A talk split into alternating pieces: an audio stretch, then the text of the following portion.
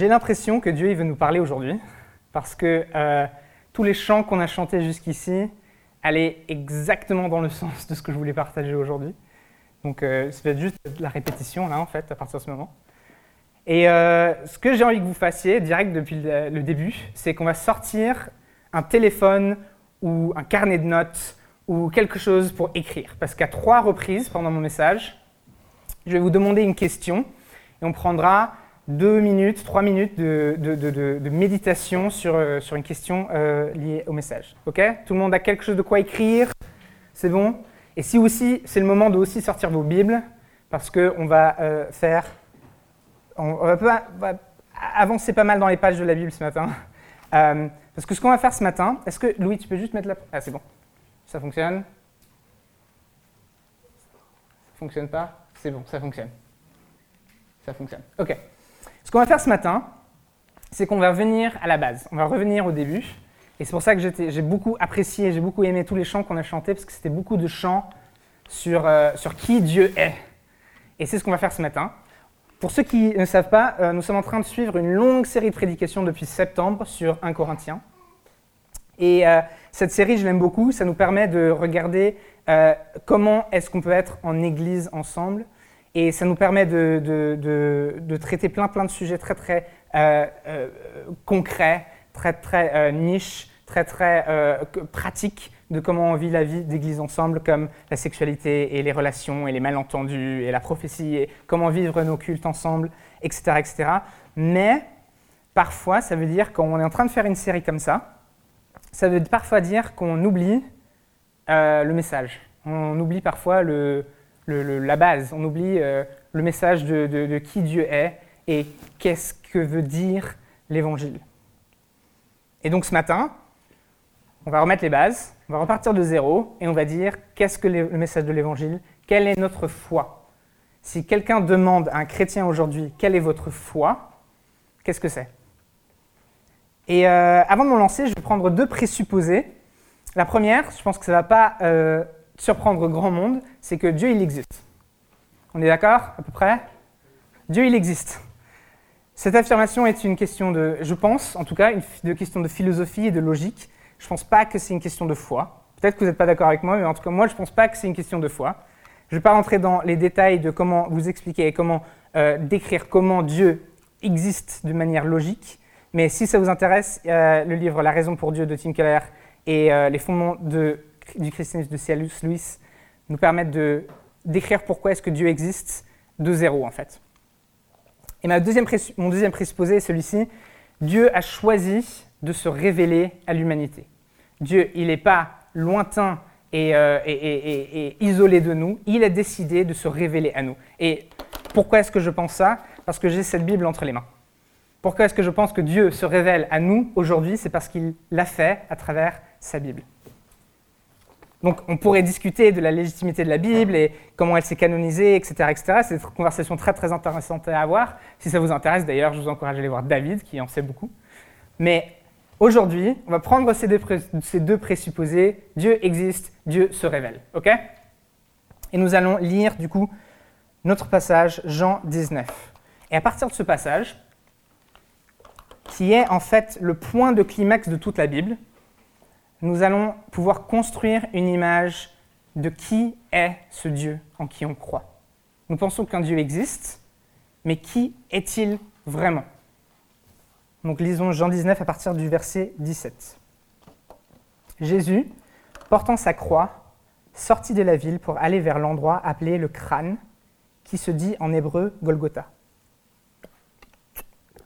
C'est là qu'ils le crucifièrent, et avec lui deux autres, un de chaque côté et Jésus au milieu. Pilate rédigea aussi un écriteau qu'il plaça sur la croix. Il y était écrit Jésus de Nazareth, le roi des Juifs. Beaucoup de Juifs lurent cette inscription parce que, euh, parce que l'endroit où Jésus fut crucifié était près de la ville. Elle était écrite en hébreu, en grec et en latin. Les chefs des prêtres des Juifs dirent à Pilate N'écris pas le roi des Juifs, mais plutôt cet homme a dit Je suis le roi des Juifs. Mais Pilate a répondu Ce que j'ai écrit, je l'ai écrit. Après avoir crucifié Jésus, les soldats prirent ses vêtements et en firent quatre parts, une pour chaque soldat. Ils prirent aussi sa tunique qui était sans couture, d'une seule pièce, depuis le haut jusqu'en bas. Ils se dirent entre eux, ne la déchirons pas, mais tirons au sort pour savoir à qui elle sera. C'est ainsi que s'accomplit cette parole de l'Écriture. Ils se sont partagés mes vêtements, et ils ont tiré au sort mes habits. Voilà ce que firent les soldats. Près de la croix de Jésus se tenait sa mère, la sœur de sa mère, Marie, la femme de, Cléopas, de Clopas, et Marie de Magdala. Jésus vit sa mère et près d'elle le disciple qu'il aimait. Il dit à sa mère, Femme, voici ton fils. Puis il dit au disciple, Voici ta mère. Dès ce moment-là, le disciple l'a pris chez lui. Après cela, Jésus, qui savait que tout était déjà accompli, dit, Afin que l'écriture se réalise pleinement, j'ai soif. Il y avait là un vase plein de vinaigre. Les soldats en remplirent une éponge, la fixèrent à une branche d'hysope et l'approchèrent de sa bouche. Quand Jésus eut pris le vinaigre, il dit Tout est accompli. Puis il baissa la tête et rendit l'esprit. C'était la préparation de la Pâque et ce sabbat allait être un jour solennel. Craignant que les corps ne restent en croix pendant le sabbat, les Juifs demandèrent à Pilate qu'on brise les jambes ou crucifiés et qu'on enlève le corps. Les soldats vinrent donc briser les jambes du premier, puis du second des condamnés qui avaient été crucifiés avec Jésus. Quand ils s'approchèrent de lui, ils virent qu'il était déjà mort. Ils ne lui brisèrent pas les jambes. Mais un des soldats lui transperça le côté avec une lance, et aussitôt il en sortit du sang et de l'eau. Celui qui a vu ces choses en rend témoignage, et son témoignage est vrai. Il sait qu'il dit la vérité afin que vous croyiez aussi. En effet, cela est arrivé afin que ce passage de l'Écriture soit accompli. Aucun de ces os ne sera brisé. Ailleurs, l'Écriture dit encore, ils verront celui qu'ils ont transpercé. Donc, dans cette histoire, dans le climax euh, total de la Bible, de l'histoire de la Bible, qu'est-ce qu'on peut apprendre de Dieu lui-même? Qu'est-ce que Dieu révèle à nous à partir de ce passage? La première chose que je remarque, c'est que Dieu est fidèle. Dieu fait ce qu'il dit qu'il va faire. Et à plusieurs reprises dans l'histoire, Jean, euh, celui qui a écrit ce passage, dit afin que l'écriture se réalise pleinement ou afin que ce passage de l'Écriture soit accompli, ou ailleurs l'Écriture dit encore. La mort et la résurrection de Jésus étaient inscrits dans les Écritures et Jean il le savait et il veut le, rendre aussi clair que possible. Ce qui se passe ici en Jean est promis. Et on le voit que, déjà euh, Jésus lui-même, il le savait. Donc en Marc 10, 32, 34, il marquait, ils étaient en chemin pour monter à Jérusalem et Jésus allait devant eux. Les disciples étaient effrayés et ceux qui le suivaient étaient dans la crainte. Jésus prit de nouveau les douze avec lui et commença à leur dire ce qui devait lui arriver. Nous montons à Jérusalem et le Fils de l'homme sera livré aux chefs des prêtres et aux spécialistes de la loi. Ils le condamneront à mort et le livreront aux non-juifs. Ils se moqueront de lui, cracheront sur lui, le fouetteront et le feront mourir. Et trois jours après, il le ressuscitera. Donc Jésus savait exactement ce qui allait se passer et il l'a communiqué aux disciples. Et les disciples, en tout cas théoriquement, savaient exactement ce qui allait se passer. Donc Jésus, il le savait, et c'est inscrit dans, son enseignement. Mais plus que ça, la Bible elle-même témoigne de cette promesse. En Michée 5 est marqué le Messie sera né Bethléem. Il sera roi en Ésaïe 9, Daniel 7 et Zacharie 9. Il sera descendant de David, de Samuel. Il sera né d'une vierge. Il sera prêtre. Il sera seigneur. Il sera Dieu lui-même, etc. Il apportera le salut. Il ôtera nos péchés. Je mets tous les passages bibliques à côté. L'Ancien Testament témoigne de toute l'histoire de Jésus de A à Z. Il y a plus de 300 prophéties dans l'Ancien Testament qui pointent vers l'histoire de Jésus. il y en a encore d'ailleurs, juste derrière. Si vous voulez toute la liste, je vous la donnerai. Et plus que Jésus le savait, l'Ancien Testament le savait, Dieu lui-même l'a dit dès le début de l'histoire en Genèse 3. Donc, au verset 15, Je mettrai l'hostilité entre toi et la femme, entre ta descendance et sa descendance. Celle-ci t'écrasera la tête et lui blessera, le talon. Donc moi, je vois à travers toutes ces choses-là une promesse que Dieu fait. La promesse de Dieu pour la mort et la résurrection de Jésus est inscrite dans les pages de la Bible dès le début. Et maintenant que nous avons cette Bible, nous pouvons voir le lien entre l'Ancien et le Nouveau Testament. Nous pouvons voir que Dieu a promis et puis Dieu a fait. Moi, je pense que ce serait intéressant de mettre un sous-titre à l'Ancien Testament, Dieu promet, et le sous-titre du Nouveau Testament serait Dieu fait. Dieu promet, Dieu fait. Il ne promet jamais ce qu'il ne fait pas, et il ne fait jamais l'opposé de ce qu'il a promis. Nous avons la révélation d'un Dieu qui promet et d'un Dieu qui fait. Donc maintenant, prenez vos papiers, vos carnets, vos téléphones, deux minutes de réflexion, pas plus. Est-ce qu'il y a une promesse que Dieu vous a faite et que vous avez oubliée? Ça peut soit être une promesse générale pour tout le peuple de Dieu, pour euh, nous tous en tant que chrétiens, ou ça peut être une promesse très spécifique qui vous a fait à vous. Est-ce qu'il y a une promesse que Dieu vous a faite et que vous avez oubliée? Deux minutes.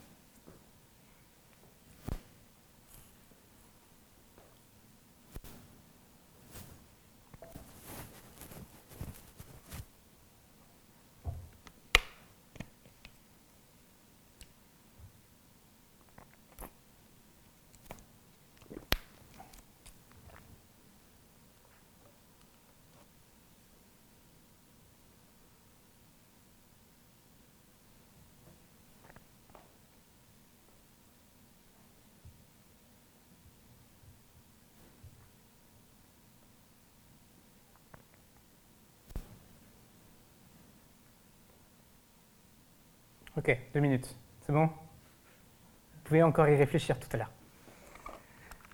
Notre deuxième leçon de qui Dieu est. Pour notre deuxième leçon, on va continuer un peu plus, tard dans l'histoire et nous allons regarder Jean 20, versets 11 à 18. Cependant, Marie se tenait dehors près du tombeau et pleurait. Tout en pleurant, elle se pencha pour regarder dans le tombeau et elle vit deux anges habillés de blanc assis à la place où avait été couché le corps de Christ, l'un à la tête et l'autre aux pieds. Et lui dirent Femme, pourquoi pleures-tu? Elle leur répondit Parce qu'ils ont enlevé mon Seigneur et je ne sais pas où ils l'ont mis. En disant cela, elle se retourna et vit Jésus debout. Mais elle ne savait pas que c'était lui. Jésus lui dit Femme, pourquoi pleures-tu? Qui cherches-tu? Pensant que c'était le jardinier. Elle lui dit, Seigneur, si c'est toi qui l'as emporté, dis-moi où tu l'as mis et j'irai le prendre.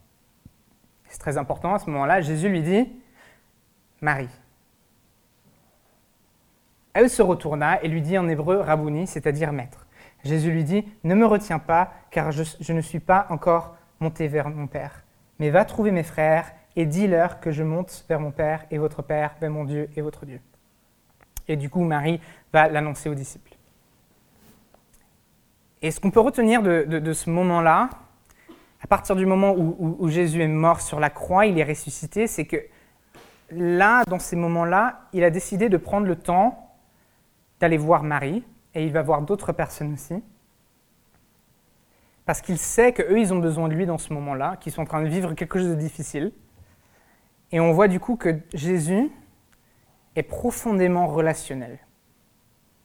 Remarquez que le moment où Marie reconnaît Jésus, c'est quand Jésus l'appelle par son prénom.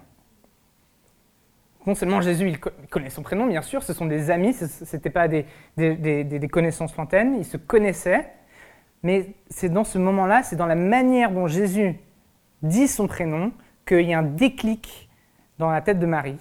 Pour X ou Y raison, elle n'avait pas vu avant. Peut-être que euh, je sais pas, Jésus, il était dans le tombeau depuis trois jours, donc il avait un peu la tête euh, pas très belle. Ou peut-être, euh, justement, à cause de la résurrection, il y avait une tête très très différente. Ou peut-être tout simplement, Marie était dans une, sorte de, contexte émotionnel où elle n'avait pas la tête à reconnaître son ami. Mais pour n'importe quelle raison, elle ne l'a pas reconnu. Et à ce moment-là, il dit Marie. Et il y a un déclic. Elle le voit. Elle reconnaît son ami.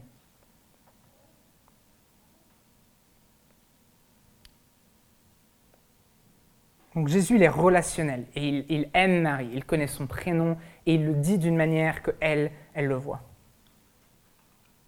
Et puis après,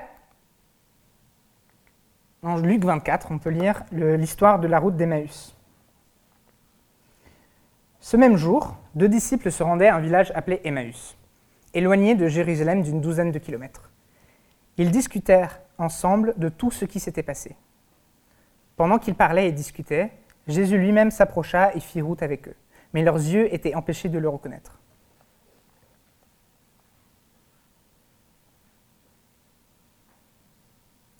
Il leur dit, De quoi parlez-vous en marchant pour avoir l'air si triste?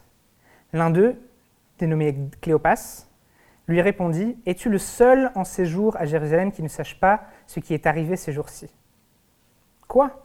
leur dit-il. Ils lui répondirent Ce qui est arrivé à Jésus de Nazareth, qui était un prophète, puissant en actes et en paroles devant Dieu et devant tout le peuple. Et comment les chefs des prêtres et nos magistrats l'ont fait arrêter pour qu'il soit condamné à mort et l'ont crucifié. Nous espérions que ce serait lui qui délivrerait Israël, mais avec tout cela, voici déjà le troisième jour que ces événements se sont produits. Il est vrai que quelques femmes de notre groupe nous ont beaucoup étonnés elles se sont rendues de grand matin au tombeau et n'ont pas trouvé son corps. Elles sont venues dire que des anges leur sont apparus et ont annoncé qu'il était vivant. Quelques-uns des nôtres sont allés au tombeau et ils ont trouvé les choses comme les femmes l'avaient dit, mais lui, ils ne l'ont pas vu. Alors Jésus leur dit, Hommes sans intelligence dont le cœur est lent à croire tout ce qu'ont dit les prophètes, ne fallait-il pas que le Messie souffre ces choses et qu'il entre dans sa gloire Puis verset 27. Puis, en commençant par les écrits de Moïse et continuant par ceux de tous les prophètes, il leur expliqua dans toutes les Écritures ce qui le concernait. Lorsqu'ils furent près du village où ils allaient, il parut vouloir aller plus loin, mais ils le retinrent avec insistance en disant Reste avec nous, car le soir approche, le jour est déjà dans son déclin. Alors il entra pour rester avec eux. Pendant qu'il était à table avec eux, il prit le pain et après avoir prononcé la prière de bénédiction, il le rompit et leur donna. Alors leurs yeux s'ouvrirent et ils le reconnurent, mais il disparut de devant eux. Ils se dirent l'un à l'autre, Notre cœur ne brûlait-il pas en nous lorsqu'il nous, parlait, nous parlait en chemin et nous expliquait les Écritures? Et là, à ce moment, ils repartent à Jérusalem pour raconter ce qui leur s'est passé. Donc Jésus, il est profondément relationnel dans ce moment-là. Donc, juste pour donner une petite idée, 12 km entre Jérusalem et euh, Emmaüs, c'est 12 km, c'est d'ici à Chaville, grosso modo. C'est 2h40 de route à, la marche. Et, Jésus, il prend tout ce temps-là pour faire trois choses avec ses disciples. Pour ceux qui me connaissent bien, ils savent que moi, je suis quelqu'un qui, a plutôt une conscience du temps. Je sens quand les minutes passent. Je sens quand ça fait une heure qu'on parle. Et, euh, et Jésus, il est l'opposé total de moi dans ce respect-là. Jésus, il prend son temps, 2h40 sur la route d'Emmaüs. Et il fait trois choses. La première, c'est qu'il écoute. Il écoute l'histoire des disciples. Il était là, il connaît l'histoire. Il aurait pu dire, j'étais là, je connais l'histoire. Mais il écoute ce que les disciples ont sur le cœur et ce qui les chagrine dans ce moment-là. La deuxième chose qu'il fait, c'est qu'il explique. Il a marqué en verset 27, puis en commençant par les écritures de Moïse. Est-ce que vous savez où commencent les écritures de Moïse dans la Bible? Il commence ici. Et il est marqué continuant par ceux de tous les prophètes. Et grosso modo, c'est ça. Il fait ça, il explique ça en 2h40. Donc déjà, Jésus, sait de quoi il parle, pour expliquer tout ça en 2h40. Mais il prend son temps. Et puis après qu'il l'a écouté, et après qu'il a expliqué, quand les disciples lui demandent de rester, il mange avec eux. Il partage la Sainte Seine avec eux. Et sans doute, j'imagine, il n'est pas écrit, mais je pense que c'est sans doute possible que ça s'est passé, il parle avec eux, il papote avec eux, il parle de leur vie quotidienne. Ils prennent un temps ensemble. Donc on voit là que Jésus, qui est euh, notre exemple de qui Dieu est, est profondément relationnel, profondément amour, pour prendre le temps de passer, pour prendre le temps de, faire ça avec ses disciples. Alors que théoriquement, il n'avait pas prévu de faire ça.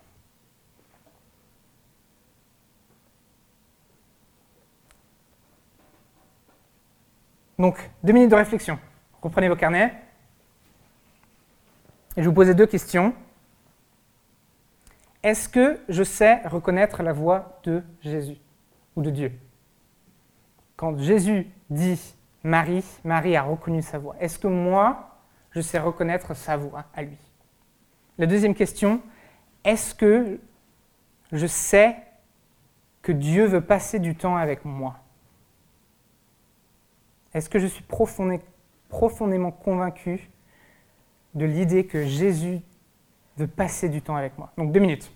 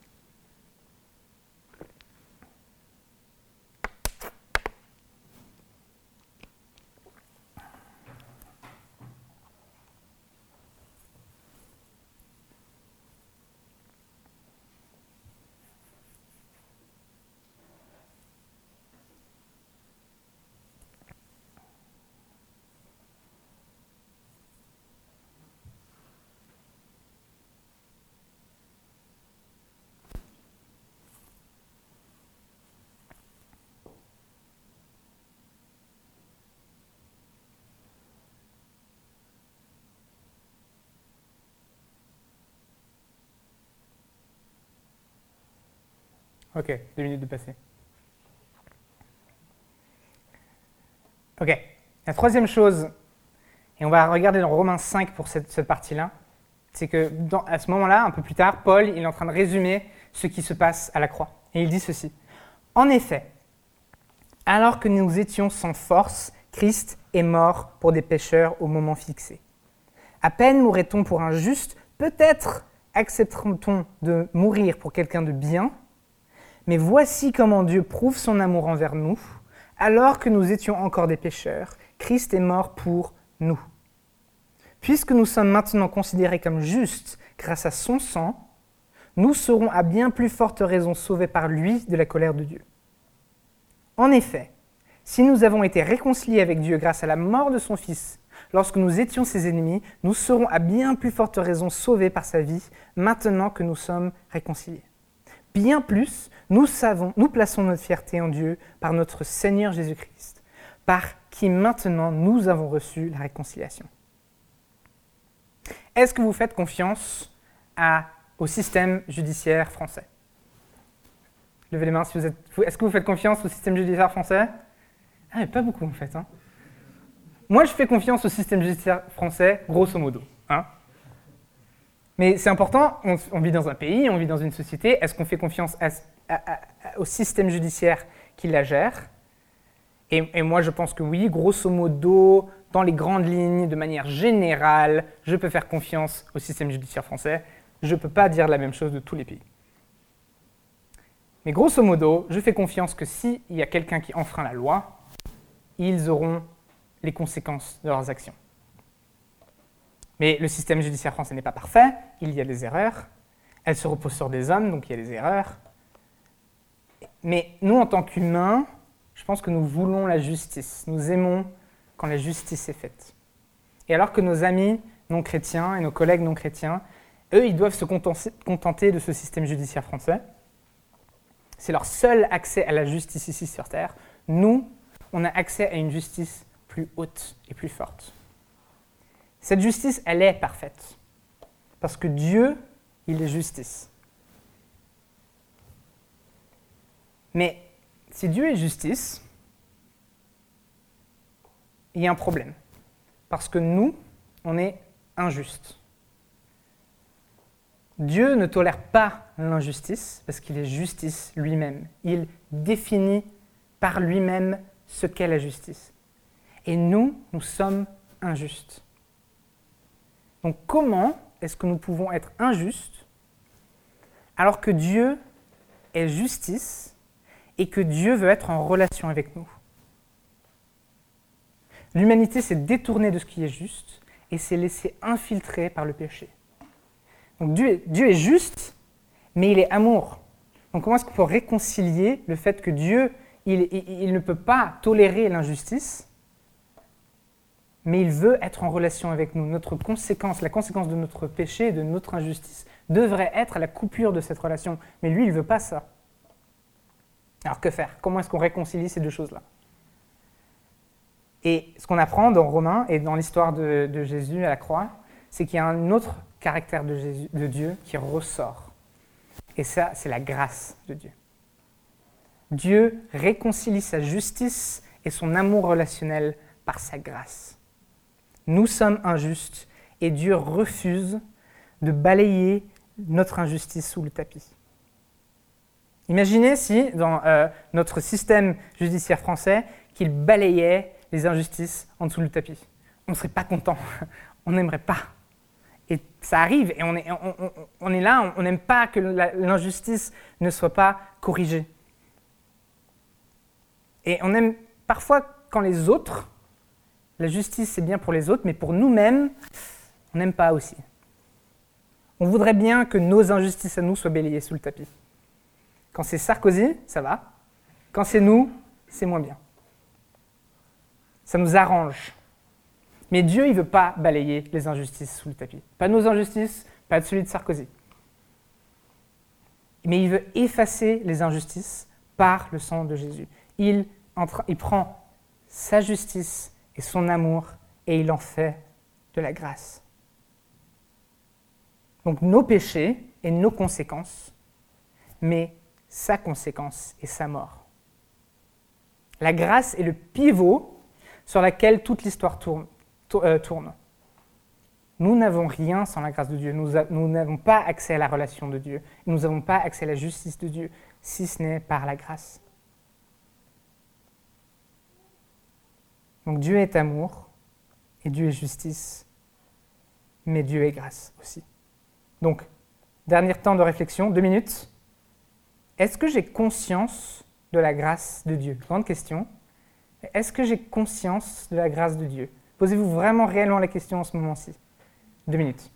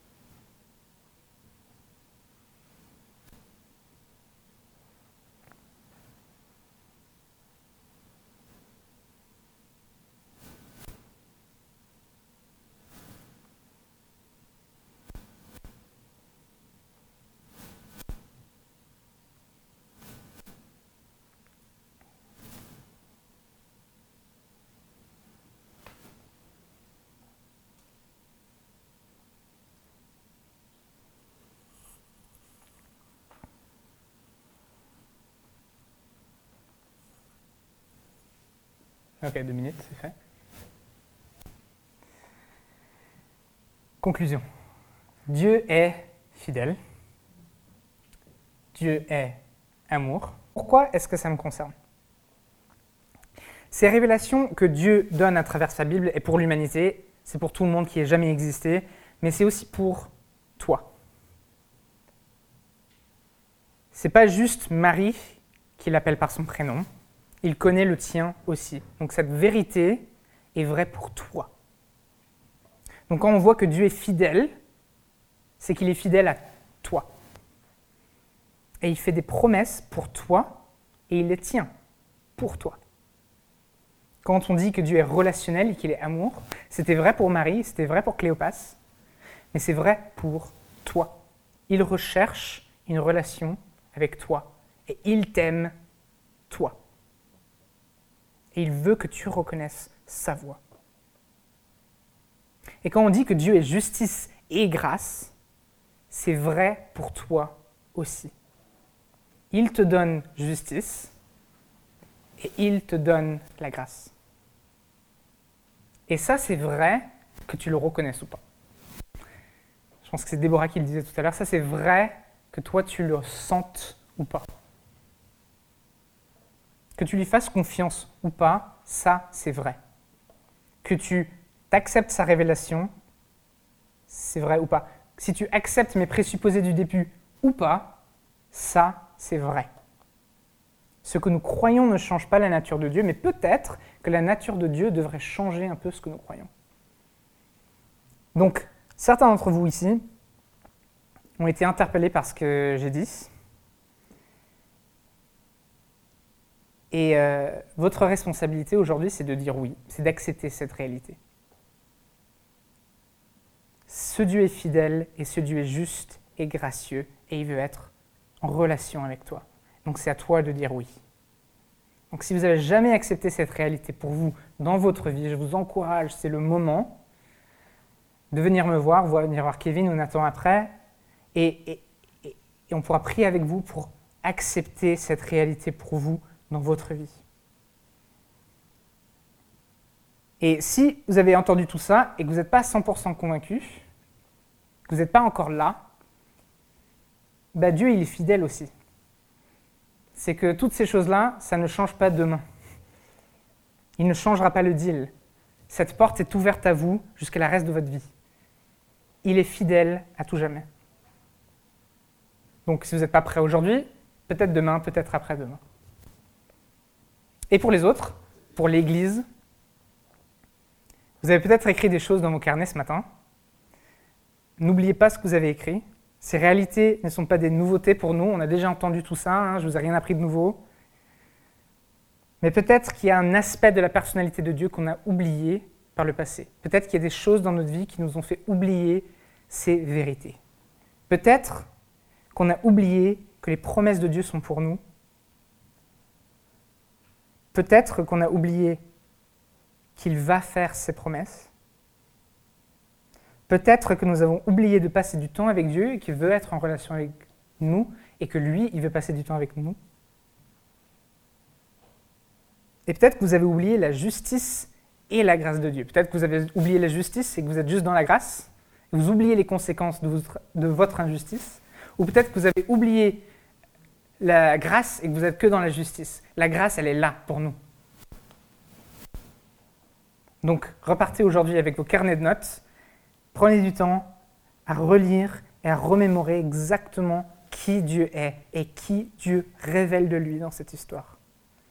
Dans toutes ces choses, remettez-les à Christ et rappelez-vous qui il est et qui il révèle de son caractère.